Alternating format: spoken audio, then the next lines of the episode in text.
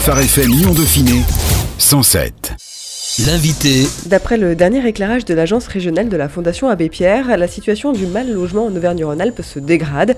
L'association a alerté sur la diminution des aides publiques, le manque de logements et des loyers en constante augmentation qui fragilisent les familles les plus modestes. Pour en parler, Véronique Gillet est avec nous. Elle est la directrice régionale de la Fondation Abbé Pierre. Bonjour Véronique. Bonjour. Vous pouvez déjà nous rappeler ce qu'est le mal logement? Alors le mal logement, c'est l'ensemble des situations très concrètes. Hein. C'est quand même pas qu'un concept vécu par des personnes qui soient euh, subissent une absence de logement, c'est-à-dire qu'elles n'ont pas de toit à se mettre sur la tête, donc euh, elles sont sans domicile, sans abri, elles vivent dans une voiture, à l'hôtel à l'année, en camping, des situations très compliquées où ils sont hébergés chez les tiers. Et puis c'est l'ensemble des situations où euh, le logement occupé pose des problèmes, soit qu'il est en très mauvais état, l'habitat indigne, soit qu'il est non décent, soit qu'il est trop cher. Donc, bien un peu travailler ce sujet de la, du risque de perte de logement par l'expulsion locative. Et puis, la Fondation Abbé Pierre, aujourd'hui, a élargi un peu euh, son observation des choses, pas grossir artificiellement les chiffres, mais aussi pour se dire que quelquefois, on a des gens qui sont à la lisière de ce qu'on regarde, euh, des personnes modestes, des gens qui se tiennent au-dessus des seuils, des aides au logement, des choses comme ça, des personnes silencieuses, mais qui ont des difficultés à se chauffer, euh, qui font des arbitrages, qui sont en difficulté dans des copropriétés dégradées et qui ne euh, sont pas spécifiquement tout dans les radars du repérage des problématiques du logement, mais qui souffrent des conséquences d'un logement pas tout à fait haut de gamme ou euh, quelque chose qui est de l'ordre de la confrontation entre des petites ressources et la cherté des logements. Vous dites que le mal logement n'est pas qu'un concept, ça m'interpelle aujourd'hui. On a, vous avez l'impression, vous qui travaillez à la Fondation Abbé Pierre, que parfois c'est un concept que les autorités peut-être ont du mal à prendre conscience de la réalité du mal logement? Oui, effectivement, c'est pas pour rien que je vous ai dit ça, à la fois parce que nous-mêmes, on a mis la lumière sur quelque chose qui n'était pas nommé comme ça et qu'à un moment donné, année après année, en éclairant euh, des chiffres qui sont quand même chaque année un peu plus dur dans la démonstration que les gens sont seuls face à des réalités de logement difficiles. Bien entendu, on essaye de tenir un équilibre euh, parce qu'il y a aussi beaucoup de choses qui se font. La Fondation Avec soutient aussi des acteurs associatifs, institutionnels qui font beaucoup pour les personnes. Mais c'est vrai qu'il y a aujourd'hui quelque chose, on peut dire, qui semble sur des sujets très difficiles, hein, et qui ont explosé ces 10, ces 20 dernières années. Euh, et là, je parle très clairement du nombre de personnes à la rue, du nombre de personnes touchées par l'endettement lié au logement, euh, que ce soit à l'achat, que ce soit au niveau des loyers, et donc des gens qui subissent l'expulsion. Euh, vous avez dû voir les chiffres, 30 à 40 000 ménages sont en sursis. C'est les ménages qui étaient en procédure d'expulsion au bout de la procédure, aux portes de, la, de leur logement et qui ont été, euh, du fait de la crise sanitaire, en sursis, c'est-à-dire qu'ils n'ont pas été expulsés. Eh bien aujourd'hui, le sort de ces ménages est entre les mains des institutions. Dans des contextes d'agglomération très tendus, ça veut dire quoi? Ça veut dire qu'il n'y a pas grand-chose en termes de logements accessibles, en termes de prix ou dans le parc social de mobilisables pour les récupérer. Et donc, oui, on peut avoir l'impression, quand on regarde des programmes, certes, euh, qui sont mis à la, à page du logement, qui a un intérêt, mais il y a quelque chose qui n'est pas compris, qui n'est pas compris dans ce que vivent les gens, qui n'ont pas de foi, qui n'est pas compris dans ce qu'on vit quand on vit une, une, expulsion locative, et donc qui ne refabrique pas. Aujourd'hui, nous n'avons pas de programme qui reconstitue un bien commun. Il ne s'agit pas de faire des mesures. La politique du logement n'est pas une mesure, c'est un ensemble de dispositifs que les gens aussi sont acteurs de tas de choses. Ils savent faire des tas de choses. Un peu, simplement, à des moments, ils ont besoin d'appui. C'est comme tout le monde. Par contre, le sujet, c'est qu'on n'a pas de bien commun. À la sortie de la guerre, quand l'abbé Pierre a fait son appel, l'État a été capable de prendre à bras le corps des sujets importants, la construction massive de logements, la réquisition, voilà des outils qui existent, qu'aujourd'hui on estime trop compliqués, euh, infaisables, mais qui ont fabriqué du bien commun et qui ont permis à des gens très différents, des riches et des pauvres qui avaient connu la guerre, d'avoir un toit sur leur Qu'est-ce qui ressort un petit peu de ce dernier rapport sur le mal logement Finalement, c'est quoi les grandes lignes? Il y a plusieurs choses parce qu'effectivement, ce rapport euh, a un traditionnel volet euh, qui vise à faire un état des lieux chiffré. euh, de la situation du mal logement en région, avec des focales sur les départements. Donc on est sur des choses qui sont quelquefois un peu moyennisantes, mais qui quand même racontent quelque chose de la traduction, ce que je viens de vous raconter, c'est-à-dire du manque de portage politique au plus haut niveau de l'État et aussi sur les territoires, avec une construction qui recule, c'est-à-dire une construction de logement au manque de logement et la construction au global recule sur la région, moins 12%. Sur un territoire tendu comme le Rhône, c'est moins 35%. Des logements sociaux financés qui sont en moindre nombre, là aussi moins 26% de logements. Le logement social n'est pas obligatoirement le logement le moins cher, mais on a décidé qu'on lui octroyait tout ce pouvoir puisqu'on a laissé le parc privé filer. Donc aujourd'hui, si on ne construit pas non plus des logements sociaux, pour d'autres raisons euh, euh, que euh, leur, leur, implantation, le risque pour les riverains, toutes ces choses qu'on peut entendre dans le combat qu'il y a derrière la social, mais ça veut dire que c'est surtout qu'il y a des logements peu chers qu'on construit. Et puis des chiffres très inquiétants, une baisse des attributions dans le parc social, parce que fatalement, quand on a des parcs privés qui n'accueillent plus les ménages modestes et très modestes, ces gens-là se reportent avec un effet de cascade, des démolitions dans le parc social, une baisse de la production. Sinon, au bout d'un moment, le parc social ne va pas pouvoir tout faire tout seul. Et puis, euh, des indicateurs un peu inquiétants, plus de 16 000 ménages qui sont assignés en justice pour des impayés de loyer. Et puis, euh, des chiffres plus localisés euh, avec plus de 22 000 personnes qui sont sans domicile sur la métropole de Lyon. On n'a pas ces chiffres partout, mais enfin, on voit quand même des, des données qui sont très inquiétantes. Donc on a ce traditionnel volet qui essaye de pointer de manière chiffrée et de donner une photographie de la manière dont cette question du logement engage beaucoup de choses et des choses qui sont structurelles, hein, de fond. Euh, c'est pas que la situation des ménages euh, qui compte, c'est aussi comment on alimente et on investit dans une politique publique. Et puis dans ce rapport, on a toujours un volet thématique où on travaille à travers un chapitre thématique, euh, une analyse un peu plus fine. Et cette année, on a souhaité s'arrêter sur la question du parc privé et de l'accueil des ménages modestes et très modestes dans le parc privé, sur des territoires plutôt opposés en termes de pension d'habitat, en termes de pauvreté, en termes de, capacité d'acteurs et de moyens financiers pour résoudre les politiques du logement, à savoir la métropole de Lyon et des quatre communautés de communes dans le sud Ardèche. Et on l'a fait tout simplement parce que la Fondation Abbé a l'habitude d'année après année de d'enregistrer les niveaux de prix, l'évolution des niveaux de prix, et puis aussi d'un autre côté d'être témoin des difficultés de ménage à tenir ces niveaux de prix, à payer les loyers, à payer les charges. Et on s'est rendu compte pendant le confinement où on a déployé des moyens importants, notamment aussi pour aider les personnes à payer leur loyer, de 3 à 6, 7 mois, comment ces deux territoires ressortaient fortement euh, sur cette question des ménages du parc privé, avec d'un côté, pour la métropole de Lyon, des taux d'effort considérables. Un taux d'effort, c'est quand même le poids du coût du logement loyer et charges dans le budget global. Donc là, on avait des ménages aidés avec des taux d'effort de 70 à 80% quand même, c'est un peu délirant. Et puis à l'inverse, sur le sud Ardèche, on a là des, des niveaux de loyer moindres, des taux d'effort moins conséquents, mais des ménages avec de très très petites ressources, RSA, AH, travail partiel, et aussi euh, des gens qui vivent dans de la basse économie, hein, qui font un peu les marchés, un peu de boulot au black. Bah, du coup un niveau de confrontation très dur, avec là plus le coût des charges dans des euh, logements du parc privé qui peuvent les accueillir et qui sont souvent énergivores, indécents certes pas toujours du logement indigne, mais qui sont quand même des logements à traiter parce que sinon les gens vivent. Les difficultés pour se loger dans la métropole de Lyon sont-elles imputables à une dégradation de la situation financière des locataires ou alors à une augmentation globale des loyers? Alors c'est intéressant que vous posiez cette question parce qu'effectivement cette année, euh, dans ce travail sur la métropole, on s'est allié à un chercheur un chercheur de l'Université Lyon 2, Loïc Bonneval, qui a mené pour nous un travail d'exploration, euh, une double exploration à la fois des, raconter ce que disent les indicateurs à plat des moyennes de loyer, comment elles ont évolué. Donc là, on a plutôt une indication sur 13 ans, les loyers n'ont pas autant augmenté que les prix à l'achat, donc le problème c'est les prix à l'achat. Et tout ça a évidemment un impact sur les loyers, qui ont augmenté de 15% en moyenne sur la période. Évidemment, si c'est un T1, c'est plutôt 25 ou 30%. Si c'est un T4, c'est un petit peu moins. L'autre exploration qu'il a menée, elle est partie de l'autre pied de la fondation, c'est-à-dire du soutien à l'action et donc une analyse d'un fichier d'accueil d'une association qui accueille 3000 ménages par an et euh, un volet de locataires du parc privé euh, depuis des années. Et il a pu regarder les loyers, les niveaux de ressources de ces locataires du parc privé accueillis par une association, hein, des gens qui se manifestent avec une problématique loyer trop cher, expulsion, problème avec d'ailleurs. Tous les locataires du parc privé ne sont pas reçus par l'association. Mais en tout cas, on a eu accès à des données concernant 600 ménages locataires sur une période de 13 ans, donc cette fameuse période où on a vu une évolution seulement de 15%.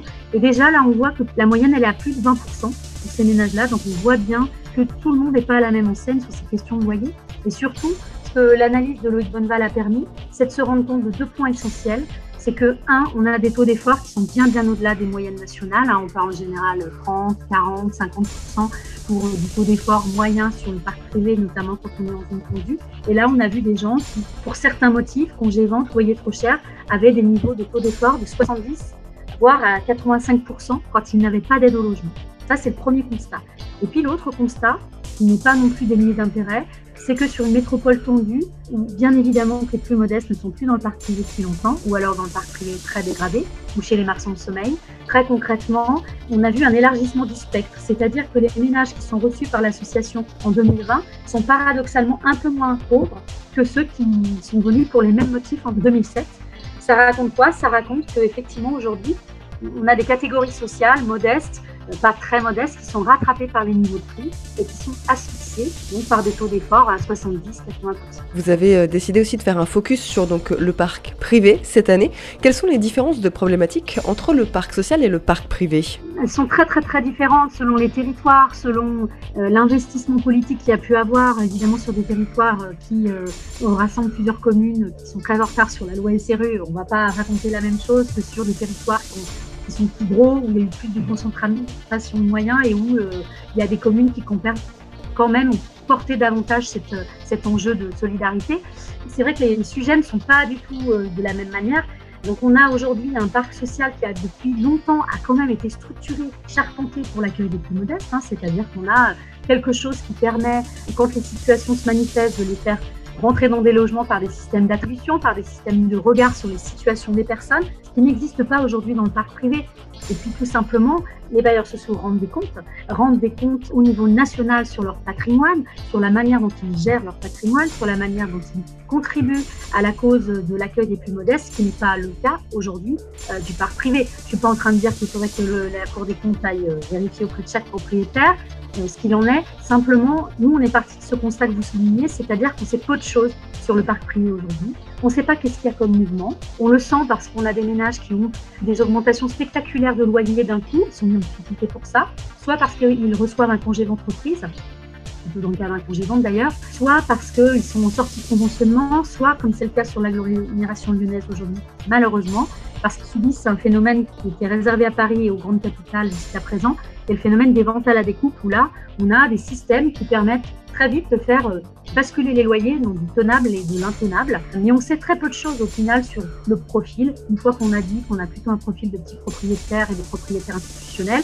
on ne sait pas le poids des banques, on ne sait pas dire le patrimoine il est plutôt dédié au tourisme, on ne sait pas dire s'il est plutôt dédié à la location, on ne sait pas dire quelle est la proportion de ce parc, indigne ou indécent euh, sur l'ensemble de ce parc. Et donc, on ne voit pas grand-chose.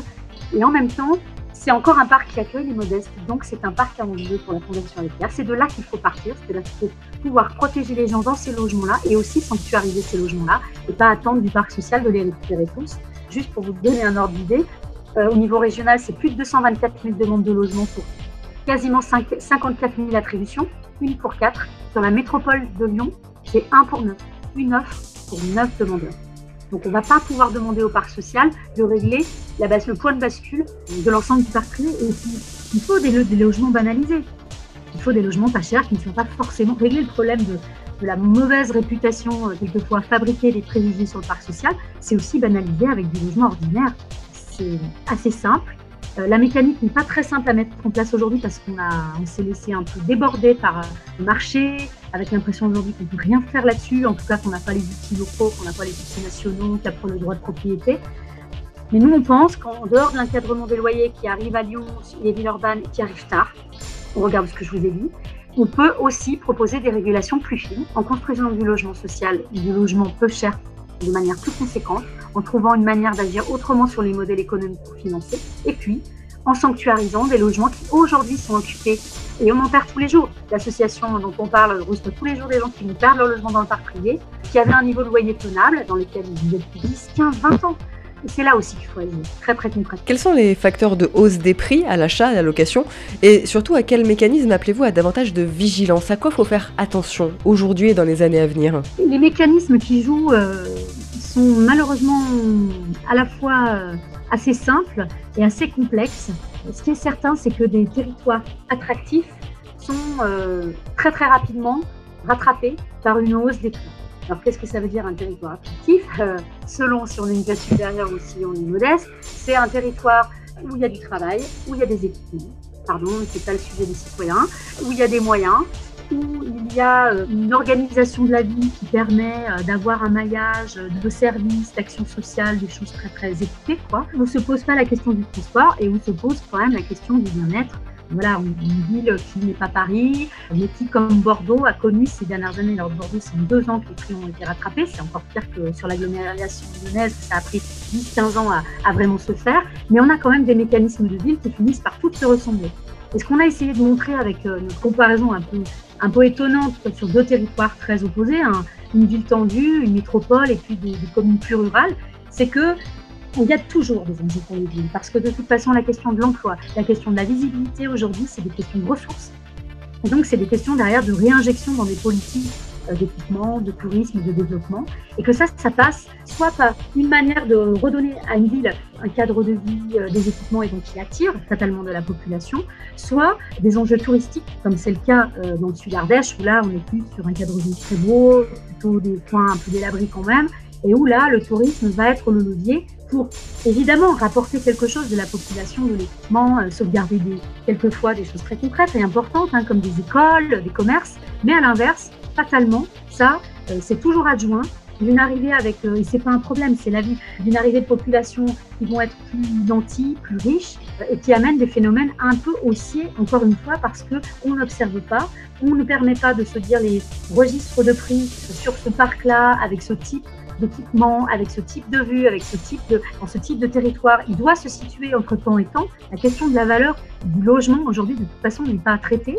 Et donc, bah, en fait, c'est le propriétaire qui l'a fait ou c'est les régies en fonction d'un certain nombre d'éléments qui aujourd'hui ne sont même pas rapportés à, je sais pas, le nombre de salles de bain, la vue sur la mer, la vue sur le Rhône. J'exagère un peu, mais en tout cas, euh, on a un sujet où la valeur, elle s'est décrochée de la caractérisation du logement et donc, sur ces deux types de territoires où ça apparaît important, où la question va se poser quand même, les villes, elles finissent par toutes se ressembler. Hein. Elles veulent toutes être pas en déprise. Donc, je ne dis pas qu'elles vont toutes y arriver, mais très concrètement, on le voit euh, sur des territoires euh, comme Chambéry, qui est récemment euh, devenu lauréat du logement d'abord. On a des logements où il est encore possible d'intervenir et de loger, par exemple, des personnes à la rue dans du parc privé.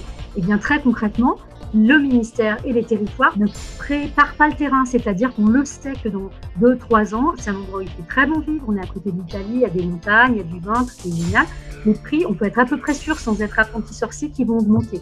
Et pour autant, quand les villes tentent, et c'est quoi un soutien à la ville de Grenoble, tentent de jubiler à l'avance en se disant de toute façon, on a des phénomènes où les, les prix ils peuvent augmenter, rarement diminué, mais qui pourrait reprendre, comme c'est le cas à Grenoble, où il y a une quinzaine d'années, la situation était très opposée. Grenoble était la ville la plus chère d'Europe. Lyon était accessible. Donc on avait des phénomènes, on avait des Grenoblois qui venaient vivre à Lyon. Aujourd'hui, euh, c'est moins le cas. La ville a souffert d'énormément de mauvaises réputations sur euh, l'encaissement, la qualité de vie, et puis euh, soi-disant les problèmes de quartier populaire. Bon, voilà. En tout cas, ça a permis de faire baisser les prix aujourd'hui, la ville a demandé l'encadrement des loyers pour de très bonnes raisons, parce que la ville est en train de redevenir dynamique et qu'à un moment donné, bah, les gens quand ils payent 500 000 euros à un T3 euh, dans les quartiers attractifs, bah, ils vont peut-être aller à Grenoble, mais ça, ça va réalimenter une hausse des prix, évidemment, si on ne l'observe pas, si on ne tient pas quelque part. Et c'est pas forcément encadré, c'est partager, euh, se mettre d'accord aussi avec l'ensemble des partenaires. C'est pas juste aller euh, mettre un coup de fouet, comme c'est souvent perçu par le marché. Ça peut être travaillé autrement et donc anticiper. Ah là, on a une ville qui s'est fait retoquer au niveau national, qui ne peut pas mettre en œuvre l'encadrement des loyers. Dans cet éclairage régional 2022, l'agence Auvergne-Rhône-Alpes a souhaité renouveler la connaissance des difficultés rencontrées par les ménages face au coût du logement dans le parc locatif privé, avec deux explorations donc sur des territoires, vous le disiez, plutôt opposés en termes de tension.